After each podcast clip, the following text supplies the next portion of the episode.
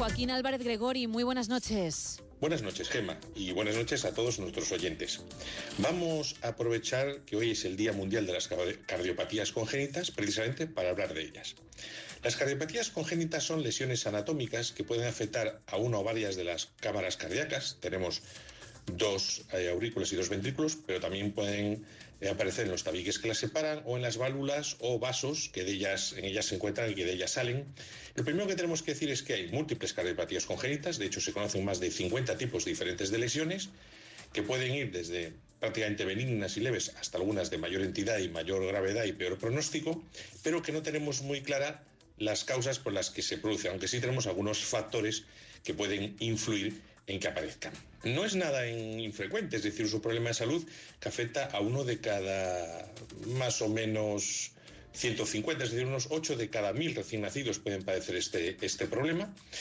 Y eh, es verdad que hablamos de un problema de salud que afectaría aproximadamente a 1.200.000 personas en toda Europa y a más de 100.000 o 110.000 en toda España. Em, la verdad es que los avances, eh, tanto diagnósticos ya en el periodo eh, digamos, prenatal y el diagnóstico precoz en épocas tempranas de la infancia han permitido que la esperanza de vida de estos pacientes haya cambiado drásticamente, hasta tal punto que hace apenas 40 años solo sobrevivían un 20% de pacientes con cardiopatías congénitas severas y ahora pues la supervivencia está por encima del 80 o 90%, favorecido como hemos dicho por las mejores técnicas de diagnóstico y también por supuesto por el gran avance de la cirugía cardíaca tanto pediátrica como en, como en adultos, porque una cosa importante que debe saber la audiencia es que no solo eh, se diagnostican o, sea, o aparecen los síntomas de cardiopatías congénitas en la inmediatez del periodo natal o en la infancia, eh, en la primera infancia, sino que pueden aparecer semanas, meses o incluso años después.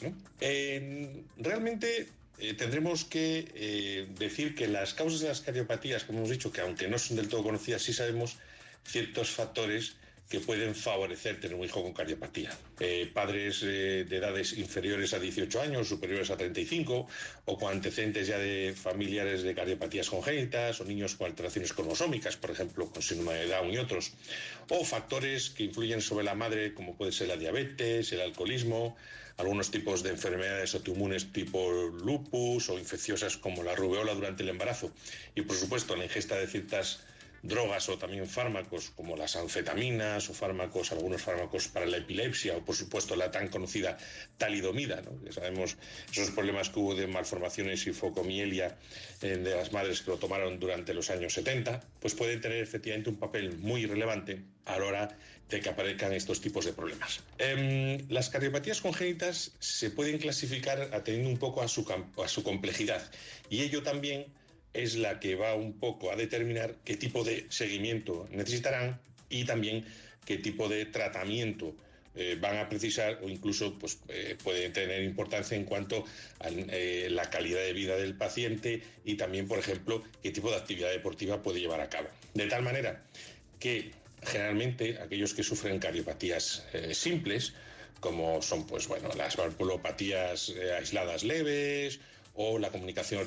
interauricular tipo forameo oval permeable o la estenosis pulmonar leve, pues no suelen tener muchas complicaciones y basta con unos seguimientos cardiológicos eh, adecuados. Luego hay cardiopatías de complejidad moderada, que ya son pues bueno, los ostium primum, los canales atrioventriculares completos, las comunicaciones interventriculares que van asociadas a problemas valvulares, suficiencias aórticas o estenosis, coartación, anomalías de, Epstein, de Epstein, ductus persistentes y todo, por supuesto la tetralogía de Fallot, pues pueden ya eh, tener otro abordaje distinto, otro tratamiento distinto, incluso eh, precisar cirugía y por supuesto otras más complejas como la hipertensión pulmonar grave o el síndrome de Insen-Menger o la cirugía de Fontan o la transposición de grandes vasos, por supuesto pues ya tienen mayor, mayor relevancia. El diagnóstico, como hemos dicho siempre, suele ser aunando, como siempre, la sospecha clínica, muchas veces gracias a los avances que ha habido diagnósticos ya en el periodo prenatal con las ecografías eh, regladas, que además son ahora muchísimo, con una mayor, muchísimo mayor resolución, que se suelen hacer de rutina entre la semana 11 y 14, la semana 20 y la semana 34, pues ya se puede sospechar este tipo de problemas, incluso algunos se abordan en el momento fetal, ¿eh? incluso se puede hacer cirugía fetal. Pero luego, en, los siguientes periodos de la vida, tenemos sistemas diagnósticos de imagen avanzada, como pueden ser TACs o resonancias magnéticas o cateterismos cardíacos y otro tipo de pruebas más o menos invasivas que pueden ofrecernos mucha información. Y por supuesto, eh, la calidad de vida que pueden tener estos pacientes ahora es mucho mejor que hace unos años y bueno, con su seguimiento médico oportuno